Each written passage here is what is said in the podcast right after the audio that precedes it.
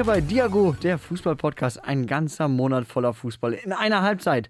Diesen Monat mit meiner Wenigkeit Jan Kross und neben mir Christian Merschburg. Moin Jan. Moin Christian, moin liebe Fußballfans. Und wir haben so einiges dabei, weil wir schauen auf den gesamten Monat Februar und da war dann doch ein bisschen was dabei, was wir in unserer Fußballsendung Diago, die Fußballshow, nicht in aller Tiefe auseinandernehmen konnten. Ja, und dementsprechend kriegen Sie jetzt hier ein bisschen mehr Platz. Anstatt drei Minuten sind es diesmal pro Thema ungefähr 13 Minuten. Und wir schauen darauf, wie wir dem FC Bayern irgendwie von der Spitze wegbuxieren können. Ja, dich als Dortmunder würde das natürlich freuen. Mich als Bayern-Fan kannst du damit nicht kriegen, weil Christian, ich sagte trotz Playoffs würde Bayern Rekordmeister bleiben. Darüber gehen wir gleich ganz, ganz in Ruhe durch. Und dann haben wir noch den FC Liverpool. Jürgen Klopp möchte natürlich weiter oben anklopfen mit den Reds, aber kann er das mit dem aktuellen Team oder muss er vielleicht sogar ein bisschen umstellen? Und macht er sogar schon? Ja, das haben wir auf jeden Fall auch in Gänze jetzt ausdiskutiert, wie er dann neue Spitzen setzt, um das Team aufzufrischen und auch ein bisschen zu verjüngen, weil man ist ja relativ alt, also relativ in Anführungszeichen. Ja, James Miller 36, aber ansonsten geht's. Ja. Und wir haben nicht nur Jürgen Klopp, der im Ausland aktiv ist, sondern auch weitere andere Trainer. Wir hatten in unserer Fußballshow über André Breitenreiter beim FC Zürich gesprochen und den präsentieren wir euch jetzt auch nochmal, aber auch andere legendäre und auch äh, unbekannte Trainer, die mit deutscher Nationalität versuchen, das Weltgeschick des Fußballs zu lenken. Ja, wir wünschen euch ganz, ganz viel Spaß dabei und äh, auch äh, viel Spaß beim Schmunzeln, während wir uns versuchen, äh, in der Disziplin Vereinsnamen richtig aussprechen. Geografie 6 und 6.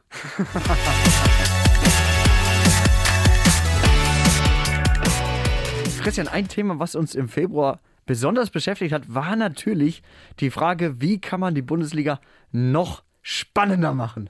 Ja, das ist gar nicht so einfach. Ne? Wenn die Bayern momentan wieder vorne wegschwimmen oder wegziehen mit acht Punkten Vorsprung, muss man irgendwas äh, erfinden quasi oder gut abkupfern, um den Bayern Einhalt zu gebieten. Und das kam jetzt diesmal von der DFL-Geschäftsführerin Donata Hopfen. Ja, die Nachfolgerin vom lieben Herr Seifert.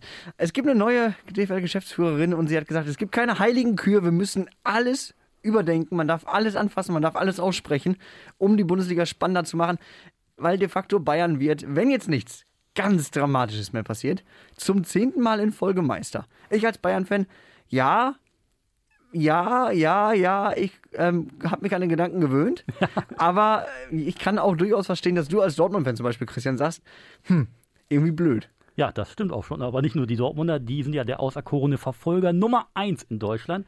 Aber es gibt ja noch andere Kandidaten, wie zum Beispiel Rasenballsport Leipzig, die auch gerne mal auf der 1 stehen würden, was aber hoffentlich nie vorkommt. Ich wollte gerade sagen, dann doch lieber nochmal zehn Jahre Bayern. Dann lieber nochmal zehn Jahre Bayern, obwohl. Ah. Na gut, aber Donata Hoffmann hat gesagt, wir müssen Sachen neu denken oder und gut abkupfern, wie du vorhin gesagt hast, Christian. Und ein Vorschlag, der zumindest halb konkret durchsickerte, war ein Playoff-Modell einzuführen. Christian, hol uns mal ganz kurz ab, wie würde sowas funktionieren können? Also Playoff-Modelle gibt es ja auch tatsächlich schon im Fußball, meistens aber in den zweiten Ligen oder aber auch in der belgischen ersten Liga. Da sieht es dann so aus, dass dann am Ende die Top 4 oder Top 6 dann nochmal eine äh, Meisterschaftsrunde ausspielen, die dann mit Playoff sind. Da spielt eventuell noch jeder gegen jeden. Da gibt es nochmal fünf Extraspiele, zum Beispiel wenn sechs Mannschaften dabei sind. Oder aber mit Hin- und Rückspiel über Kreuz, erster gegen sechster, zweiter gegen vierter und äh, zweiter gegen fünfter und dritter gegen vierter. Und am Ende gibt es dann das finale Spiel und da wird dann der Meister gekürt. Ja, oder beziehungsweise, du hast schon gesagt, in der zweiten Liga, in der englischen Championship, da gibt es ja, dass die ersten beiden direkt aufsteigen und der dritte Aufstiegsplatz, der wird dann auch ausgekürt oder ausgelost quasi durch ein Playoff-Modul, wo dann auch nochmal vier Mannschaften sich um den heiß ersehnten Platz prügeln dürfen. Jetzt stelle ich mir das vor, Bundesliga zum Beispiel, Bayern wird Erster, Dortmund Zweiter, wir kennen das ja, dann Dritter wird von mir aus äh, Leipzig, Vierter wird Leverkusen, Ah, Fünfter und Sechster haben wir Union dann schon. und Köln. Union und Köln. So. Zum Beispiel, wenn man jetzt aktuelle Saison betrachtet, so ein wenig. Zum Beispiel, okay. Aber jetzt, jetzt nehmen wir mal diese sechs Mannschaften. Dann wäre eins und zwei gesetzt, ne? Bayern und Dortmund quasi im Halbfinale, wenn man es so machen möchte, also als Wildcard erste Runde. Und dann spielst du halt drei gegen vier, also Leipzig gegen Köln und Freiburg gegen Leverkusen. Und jetzt frage ich dich, wer würde da am Ende Meister werden? Wahrscheinlich die Bayern. Wahrscheinlich die Bayern. Also es gibt ja die, ich sag mal, wenn wir die Variante nehmen, dass es nur ein Spiel gibt, dann kann natürlich sein, dass Bayern ausrutscht. Siehe Bayern gegen Gladbach im Pokal. Das Richtig. kann passieren. Ich frage mich, wie oft passiert sowas, dass Bayern ausrutscht? Sehr, sehr selten. Und wenn Bayern in der Liga mal ausrutscht, dann entweder, weil sie schon Meister sind oder weil ja, irgendwas anderes dazwischen kommt, aber alle anderen nutzen es nicht aus und der Abstand bleibt gleich. Der Abstand bleibt am Ende gleich und ich bin mir auch ziemlich sicher, dass wenn Bayern jetzt in so einem in so einen Playoff-Modus reingehen würde, dass das Ausrutschen noch unwahrscheinlicher wird als ein, an einen von den anderen 34 normalen Spieltagen. Ja, glaube ich auch, weil du hast ja gesehen, als das äh, Finalturnier von der Champions League jetzt 2020 war, wo sie die Champions League gewonnen haben, war ja auch dann so Playoff-Modus, ein Spiel, ein Spiel, ein Spiel und zack, haben das ganze Ding gerockt. Und zwar mit richtig, richtig feinem Fußball. Also ich glaube, dass da dann die individuelle Klasse einfach aktuell viel zu hoch wäre, als dass, ähm, dass das eine reale Chance wäre, um, um den Meisterschaftskampf ein bisschen spannender zu machen. Im Gegenteil, ich denke eher aktuell, wenn, es, wenn jetzt Bayern München sich denkt, es reicht ja ein Platz 4 oder es reicht ja auch sogar um Platz 6, dann könnte man ja in der Liga schleifen lassen, in Anführungszeichen, Richtig. ohne dass man es jetzt äh, bösartig unterstellen möchte. Und man könnte sich eher auf Pokal und Champions League fokussieren, weil, na eben, sagen wir mal ehrlich, Sechster wird Bayern, wenn sie mit acht Mann antreten aktuell.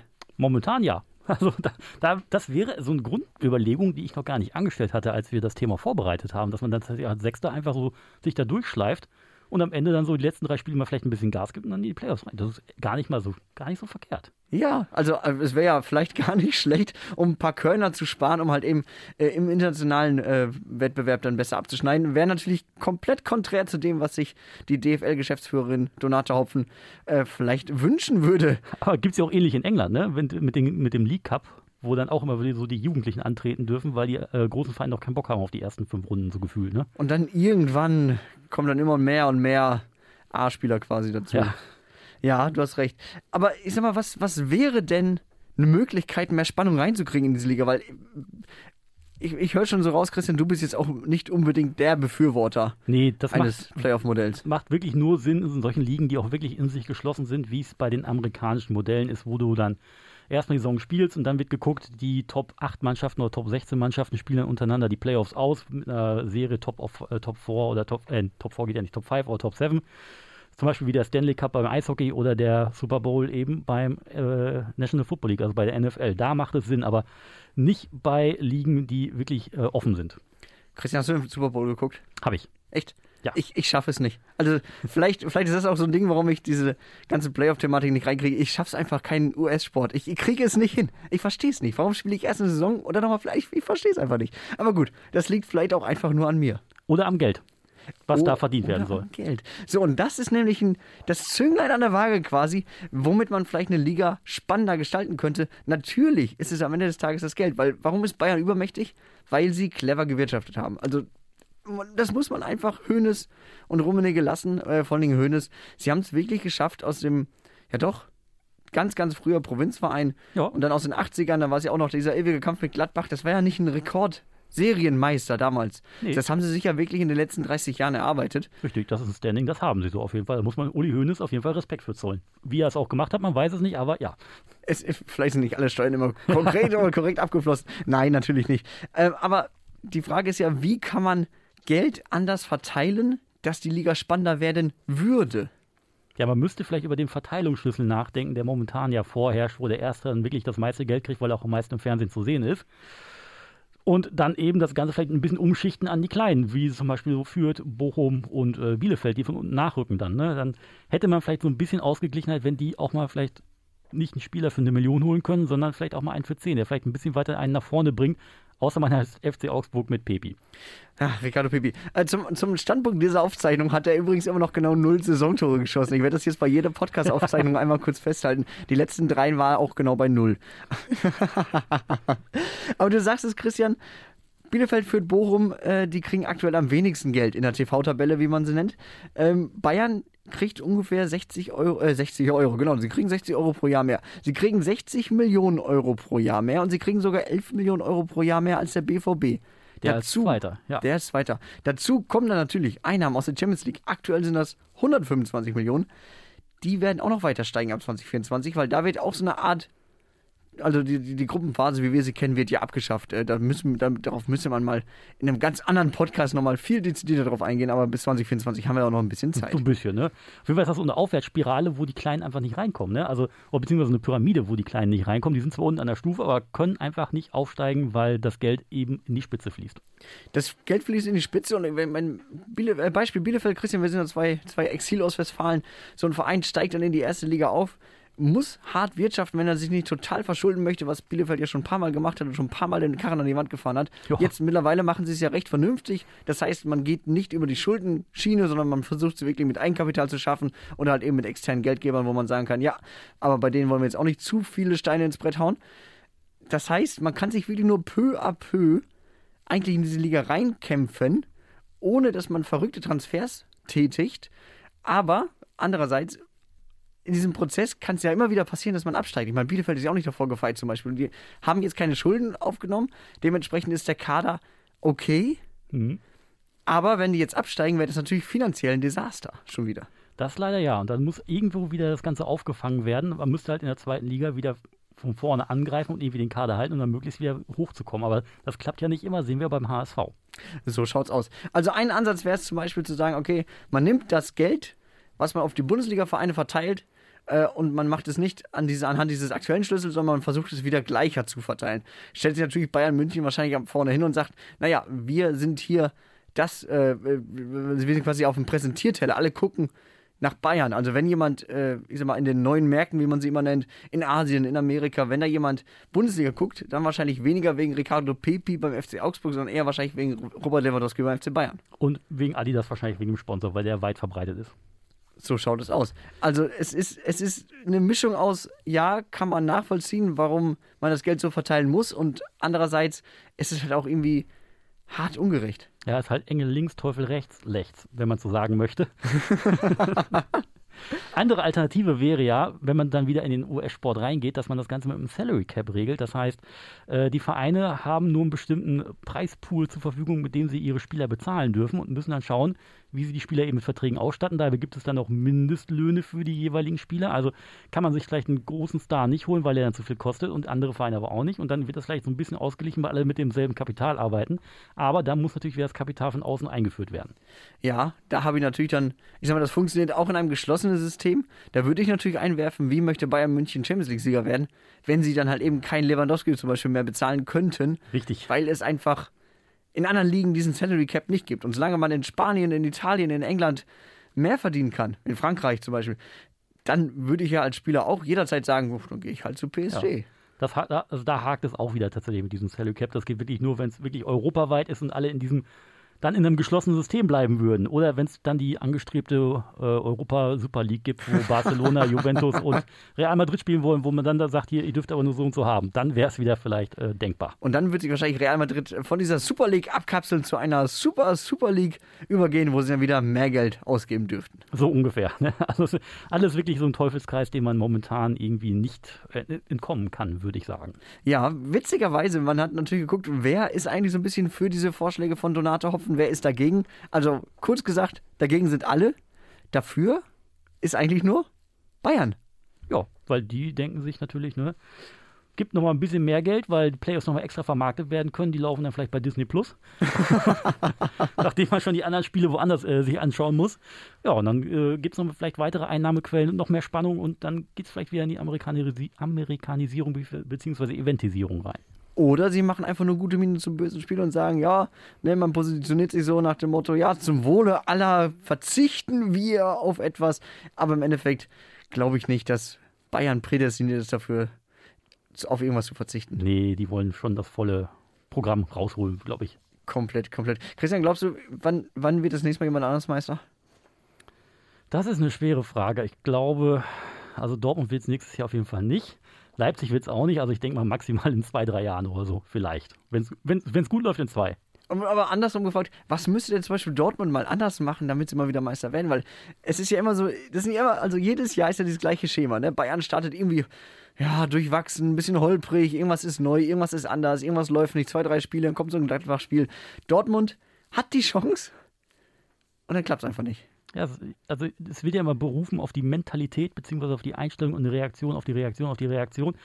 Und äh, die Bayern haben einfach irgendwie es geschafft, diese Mia San Mia Mentalität wirklich einzuimpfen. Da kommt ein neuer Spieler rein und der verinnerlicht das sofort und macht ja nicht irgendwas Eigenes, sondern äh, konzentriert sich wirklich auf das, was im Verein läuft. Ich denke mal, das ist auch ein bisschen was Psychologisches, dass die Bayern die richtigen Spieler aussucht, die dann auch wirklich mitziehen bei dem ganzen Mia San Mia.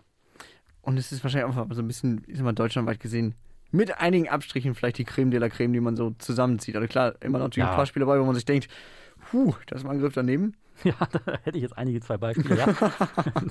Aber das geht zu tief in die Materie rein. Aber das hat ja auch jeder andere Verein auch, wenn ich mir angucke, wie Jude Bellingham Nico Schulz anschreit auf dem Fußballplatz. Da wurden schon 25 Millionen versenkt. Ja, kann passieren. Christian, ich würde sagen, wir haben keine Lösung für dieses Streitthema, oder? Nee, keine wirkliche. Schade. Haben wir denn eine andere Lösung? Äh, und zwar auf die Frage, schafft Jürgen Klopp den Umbruch beim FC Liverpool? Unser zweites großes Thema heute. Wenn wir schon bei großen Vereinen sind, die äh, mit Geld um sich schmeißen, wenn sie wollen. Ne? Und in Rot auflaufen. Und in Rot auflaufen, stimmt. Die Reds aus Liverpool ist ja wirklich eine erfolgreiche Mannschaft in den letzten Jahren. Manchester City auf jeden Fall immer schön pari.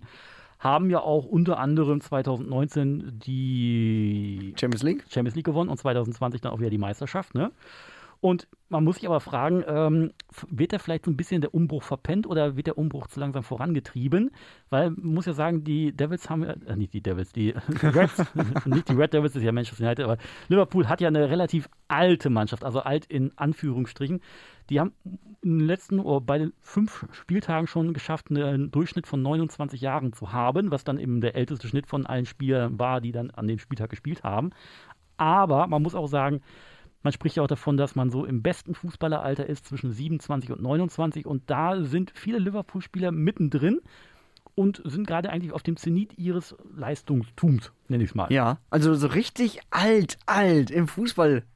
Also im Fußballbereich, Methusalem alt, ist ja eigentlich nur James Milner mit 36, diese Maschine. Ein Vorbild für jeden Menschen, finde ich. Und Ersatztorwart Adrian mit 35, der halt auch äh, mittlerweile nur noch dritter Mann ist. Hinter, ich weiß nicht, wie sein Vorname ausgesprochen wird. Ja, Ciao ihm hin. Kellerach, Kellerach, Kellerach. Er, er ist ihre. Der Vorname wird geschrieben C-A-O-I-M-H-I-N.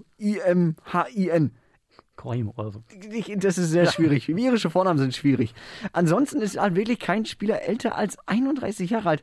Die Frage ist nur, sind sie vielleicht nicht zu alt, sondern zu erfolgsverwöhnt und haben sich die Gegner vielleicht zu sehr auf diese Mannschaft eingestellt, ne? Das kann gut sein, weil man weiß ja, vorne kommt immer das Offensivtrio, bestehend aus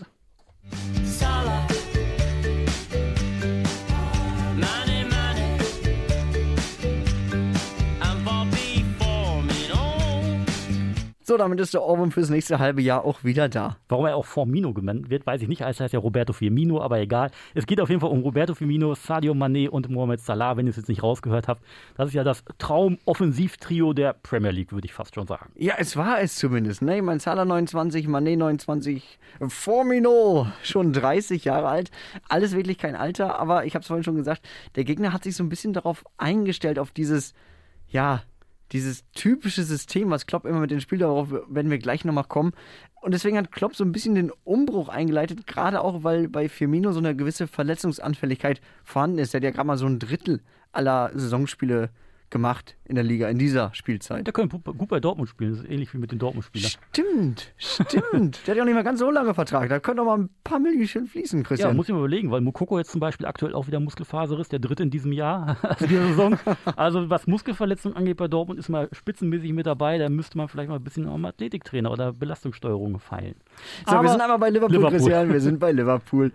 Ich habe mich so ein bisschen gefragt, besteht bei Jürgen Klopp die Gefahr, dass er aus Dankbarkeit wegen dieser Erfolge, also sprich Champions League, Meisterschaft, die erste seit 20 Jahren, da war natürlich ein Riesenhype, ist natürlich super emotional, man wächst total eng wahrscheinlich mit seinen Spielern zusammen. Besteht die Gefahr, dass man dann an seinen Spielern festhält, obwohl man vielleicht sagen sollte, war schön, aber du musst jetzt weiterziehen? Ich glaube ja. Er ist dadurch die Dortmunder Zeit geprägt, wo unter anderem ein Nuri Sahin zurückgeholt wurde, ein Shinji Kagawa zurückgeholt wurde, ein Mario Götze zurückgeholt wurde. Und ich glaube, das hat er so ein bisschen für Liverpool verinnerlicht, aber nicht, dass er die Leute zurückholt, sondern dass er sie länger behält, weil er denkt, da geht noch was. Meinst du? Ja, ich glaube schon. Ist ja immer, ich finde, ein schönes Vergleich ist Jogi Löw nach der WM. Eigentlich hätte er selber sagen können, ja, ich höre auf, oder halt eben drastischen Umbruch einleiten und Leute dann wirklich, die über ihren Zenit dann waren und die eigentlich auch mit diesem WM-Pokal in der Hand dann hätten sagen, vielleicht auch selber sagen können, Freunde, das war's, besser wird's nicht.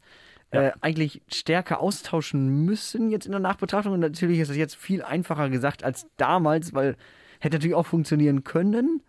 Aber jetzt in der Nachbetrachtung, retro- retrospektiv gesehen, wäre es wahrscheinlich besser gewesen, man hätte einen klaren Cut gemacht. Ja, und dann auf Spieler gesetzt, die vielleicht nicht dann komplett jung sind, vielleicht einfach so vier Jahre hinten dran sind. So auf 22, 23-Jährige, die ranfüttern, aber nicht dann wirklich äh, die 19-, 20-Jährigen. Aber das war sein, seine Vorangehensweise. Sein Credo damals. Schauen wir mal auf die Taktik von Klopp, mit der er ja Champions League-Sieger wurde und mit der er auch Meister wurde. Das ist ja dieses ganz Kloppsche, klassische Pressing-System. Ne? Ein 4-3-3, daraus wird dann oft so ein 4-1-2-1-2. Ich komme mit diesen Zahlen manchmal ein bisschen durcheinander. Äh, das ist aber der Idealfall ist, ein Innenverteidiger, ein gegnerischer Innenverteidiger hat den Ball. Die beiden Außenstürmer stellen die Außen quasi schon mal dicht. Das heißt, äh, die, ne, der, der Platz wird genau. ein bisschen eng gemacht. Und der Mittelstürmer läuft an und setzt den Innenverteidiger unter Druck, dass er eventuell maximal den Ball ins Ausprügeln kann oder den Fehler begeht. oder den Fehler begeht. Und dann läuft es halt eben richtig an. Es gibt so gewisse Triggerpunkte, die man so in diesem Spiel von Klopp feststellen konnte, dann immer in diesem System. Das heißt zum Beispiel, wenn ein Innenverteidiger quer zum anderen Innenverteidiger passt, das war so ein Triggerpunkt, wo dann sofort der Raum enger gemacht wurde. Ähm, die ich sag mal, hinter dieser vorderen drei gibt es ja noch drei Mittelfeldspieler, die haben den Raum dann dahinter verdichtet, die, Stell die Passwege zugestellt und eigentlich konntest du als Innenverteidiger, als gegnerischer Innenverteidiger nichts machen, außer den Ball verlieren oder halt eben ins Ausprügeln. Ja, oder eben weit nach vorne prügeln, wenn es gut läuft, aber dann wirst du ja angelaufen. Ne? Also es ist tatsächlich gar nicht so einfach, dagegen anzugehen. Und jetzt weiß man natürlich, dass Liverpool jetzt eigentlich schon jetzt drei, vier Jahre, also drei Jahre, wie lange ist Klopp da? Drei Jahre, ne? Boah, länger schon. Schon vier? Länger schon. War mal 2017 ist er bei Dortmund gegangen, meine ich, ne? Und hat dann relativ schnell wieder auch den neuen Vertrag bekommen. Er müsste seit ja, 17, 18 da sein. Ja, Moment, ich gucke das parallel nach. Aber ja, es ist schon, es ist schon eine gewisse Zeit da. Und zwar seit 2015. Echt? Ja. Mann, Mann, Mann, Mann, Mann. Ja, time's running when you're having fun. Junge, genau. Junge. Okay. Sieben Jahre schon bei Liverpool. Das heißt, gut, zu Anfang braucht er Zeit, sein System zu initialisieren. Dann braucht es ein bisschen, bis er die, das Spielmaterial beisammen hatte, was er wirklich dafür auch dann nutzen konnte, damit es so läuft, wie er sich es vorstellt. Und jetzt sind wir bei so einem anderen Punkt angekommen, wo er eigentlich sein Spiel umstellen muss. Und das macht er auch. Und dafür hat er auch ein paar Spieler schon geholt. Ja, einer davon ist Diogo Jota, auch 25 erst. Also senkt er den Altersschnitt ein bisschen weniger, ein bisschen runter auf jeden Fall. Und Diogo Jota wurde ja für 45 Minuten verpflichtet von Wolverhampton und der startet in rund drei Viertel der Ligaspiele, eben als Mittelstürmer, wenn Firmino mal wieder verletzt ist.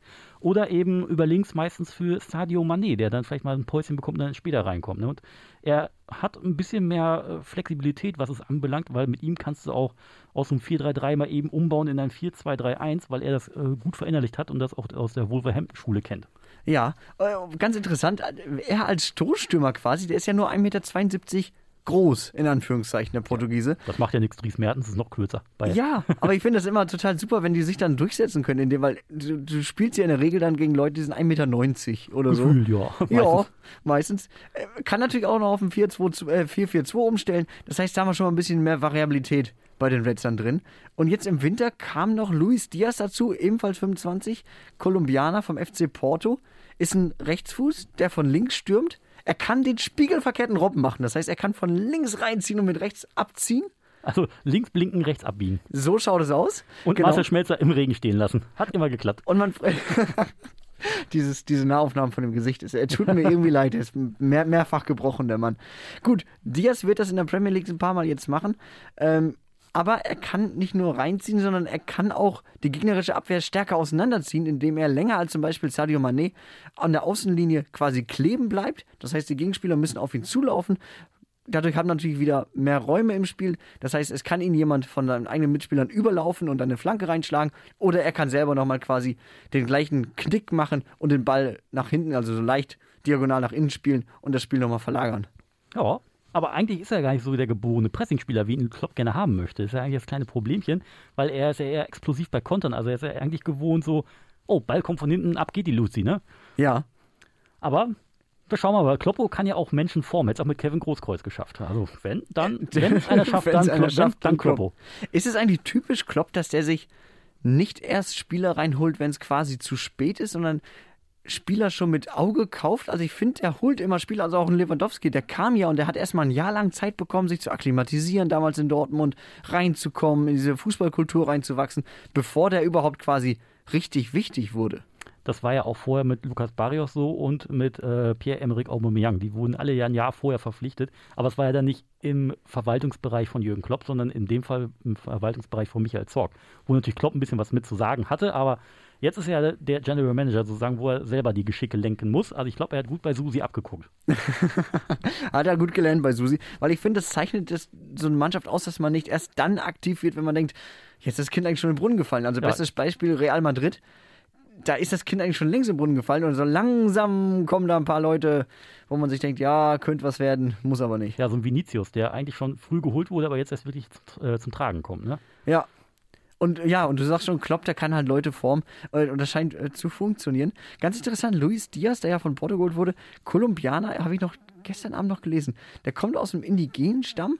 Der wurde quasi bei so einem Scouting extra für indigene Spieler gefunden und äh, musste dann auf eine, ich nenne es mal Anti-Diät gesetzt werden, weil der war so dünn und unterernährt, eigentlich viel zu dünn. Und dann hat er, musste er dann eine Zeit lang zum Frühstück immer Ei und Fleisch oder sowas essen. Oder irgendwas, was halt eben mächtig Masse aufbaut. Proteine. Proteine, mächtig Protein, also Paleo-Diät quasi par excellence. Das ist natürlich auch, die Story kannte ich tatsächlich auch noch nicht. Ja, und wenn man ihn jetzt anguckt, der sieht ja aus wie, kennst du noch Hulk? Ja, klar. Also, war super, Obwohl, Mann. Ein bisschen wie dieser Hulk, ne? Hulk, ja, der Grüne. Wo wir schon bei Disney Plus waren und dem Marvel-Universum. Schön.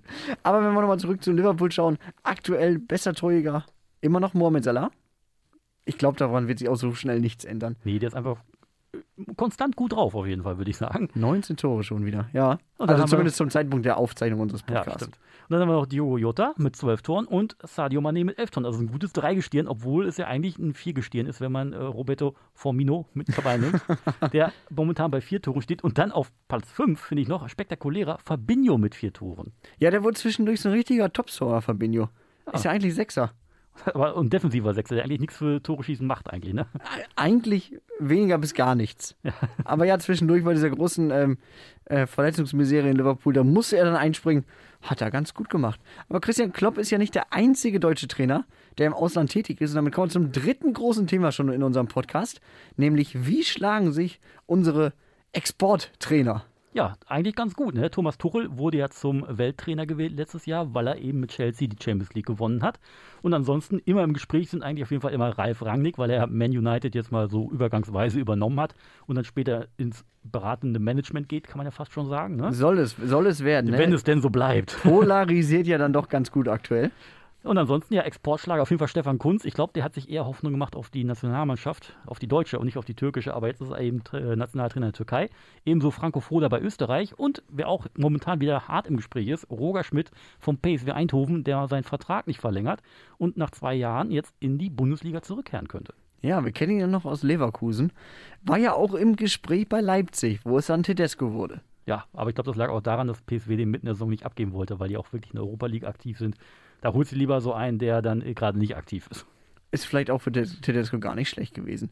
In den Medien aktuell noch, ähm, klar, Markus Gistol, Daniel Farke, ähm, Trainer von Lok, Lok Moskau, äh, respektive FK Krasnodar, die haben beide ihre Verträge in Russland aufgelöst aufgrund des Krieges mit der Ukraine. Dann äh, noch Sandro Schwarz, der bleibt Stand heute Jo. bei Dynamo Moskau. Allerdings ist sein Co-Trainer Andrei Voronin, ein Ukrainer, gegangen bzw. schon abgereist. Äh, Hätte ich auch gemacht. Ist auf jeden Fall sicherer. Aber schauen wir jetzt mal auf die, die nicht so medial im Fokus stehen, aber auch äh, auf jeden Fall so ein bisschen unter dem Radar fliegen, beziehungsweise vielleicht auf dem Radar jetzt häufiger aufplingen. Einer ist Matthias Jeißl, ist erst 33 Jahre alt, momentan Trainer bei RB Salzburg, erste Saison tatsächlich. Hat letztes Jahr äh, im Anfang Januar tatsächlich seine erste Profimannschaft übernommen. Das war der, äh, die Zweitvertretung vom Salzburg sozusagen, der FC Liefering, wo er ein halbes Jahr sich ausprobieren durfte. Und das hat den Leipzigern so, äh, den Salzburgern so gut gefallen, gesagt haben, okay, den befördern wir. Das Farmteam, ne, wie Ja, man so schön sagt. genau, wenn wir FC Liefering. ja, ja, ja. Er kommt ja quasi also aus der Jugend, also als Trainer aus der Jugend von äh, Leipzig, war Co-Trainer von Alex Horninger bei Brøndby. Ja, ne, Liefering hast du schon gesagt. Und jetzt halt beim großen, also in Österreich, großen RB Salzburg. Ja, in der Liga unangefochten Platz 1 und auch im Champions League Hinspiel den Bayern ein 1 zu 1 abgetrotzt. Also Ja. Chapeau. Hat auf jeden Fall gute taktische Kniffe gefunden. Die findet momentan auch André Breitenreiter. Darüber haben wir in unserer Folge Diago, die Fußballshow Nummer 337 gesprochen. Da haben wir gesprochen über das Spiel Zürich gegen Basel. Und André Breitenreiter ist eben beim FC Zürich und hat, den, äh, hat die quasi aus der Traufe gehoben. Die waren in den letzten drei Jahren, wo er noch nicht da war, äh, immer im unteren Tabellen, äh, in der unteren Tabellenhälfte zu finden, also nie besser als Platz 5, nee, Platz 6 tatsächlich. Und jetzt stehen sie mal auf Platz 1 und haben äh, die Young Boys Bern und eben auch den FC Basel in die Schranken gewiesen. Ja, und die haben jetzt schon mehr Tore geschossen als in den letzten vier Jahren jeweils am Saisonende. Und dass wir mal so lobend über André Weidenreiter sprechen, hätte ich auch nicht gedacht, obwohl seine Zeit bei Schalke jetzt zurückblickend gesehen, verglichen mit dem, was jetzt bei Schalke ist, eigentlich gar nicht schlecht war. Und das alles nur, weil der kommende Manager Heili ihn angerufen hat, so sag mal nichts, dann bist du nicht mehr Trainer. Und dann hat er ausgeplappert und dann war der ganze Karren vor die Wand gefahren. Er war ja wirklich erfolgreich, also war Platz 5, also für Schalker Verhältnisse auf Platz 5 hat er abgeschlossen. 1,59 Punkte pro Spiel, ordentlich. Und zudem war er Aufstiegstrainer, mit Paderborn aufgestiegen und mit Hannover aufgestiegen. Also eigentlich von äh, Erfolg geküsst, kann man sagen. Ja, ja, hätte ich auch nicht gesagt, dass wir mal so von dem schwärmen werden. Alexander Blessin, Genua CFC in Italien, war für mich, bin ich ganz ehrlich, bis letztens eine komplette Unbekannte. Für mich auch. Ich habe ihn nicht auf dem Zettel gehabt. Der kommt ja aus der, auch aus der Trainerschmiede vom RB Imperium, also von RB Leipzig war er da. Und ist jetzt beim KV, äh, war äh, im Juli bei KV Ostende angestellt, war seine erste Profistation als Trainer und hatte das Team auf Platz 5 geführt. Vorher waren die nur 15., 14. und 11., also wirklich im unteren Tabellendrittel. Und hat das Team also deutlich verbessert. Einmal 10 Punkte, äh, 10 Plätze gut gemacht und das hat äh, Genua gesehen, dass da alles ganz gut läuft und hat den dann im Januar diesen Jahres abgeworben. Und was macht er? Fünf Spiele, fünf Punkte, alle Spiele unentschieden gespielt, zwei, zwei Tore nur kassiert und geschossen.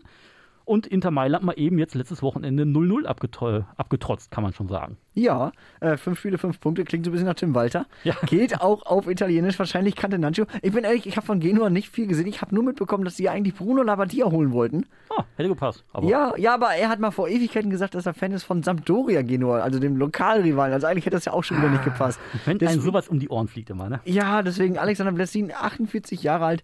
Bin gespannt, wie er sich mit Genua schlägt, wenn er mit denen die Klasse hält.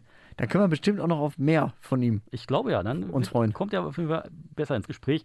Im Gegensatz zu Peter Zeiler, den würde ich auch noch gern kurz in die Runde reinwerfen, ist schon 59, also der wird, glaube ich, bei keinem großen Verein mehr anheuern. Äh, ist Trainer bei St. Gallen und das zwar schon seit 2018 und äh, ist der sehr konstant auf jeden Fall mit dabei und hält die immer im tabellarischen Mittelfeld. Also macht er auf jeden Fall einen ganz entspannten, ruhigen Job für die Schweizer Verhältnisse. Ja, ja. Ein Name ist hier auf meiner Liste, auf den freue ich mich jetzt schon den ganzen Abend.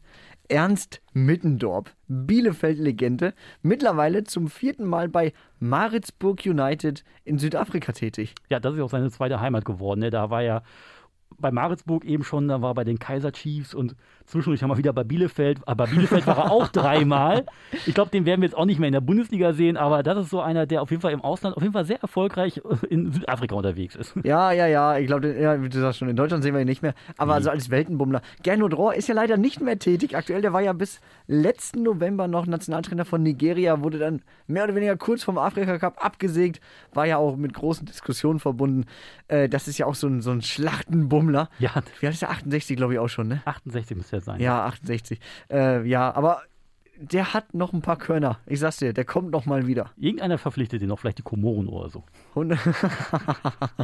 Alex Zorniger ist aktuell in Zypern tätig. Hatte ich auch nicht mehr auf dem Schirm. Nee, vor allem, der ist ja auch immer relativ konstant bei seinem Verein. Also wenn der irgendwo ist, dann bleibt er da immer so zweieinhalb bis drei Jahre tatsächlich. Also macht immer einen, einen ri- richtig guten Job.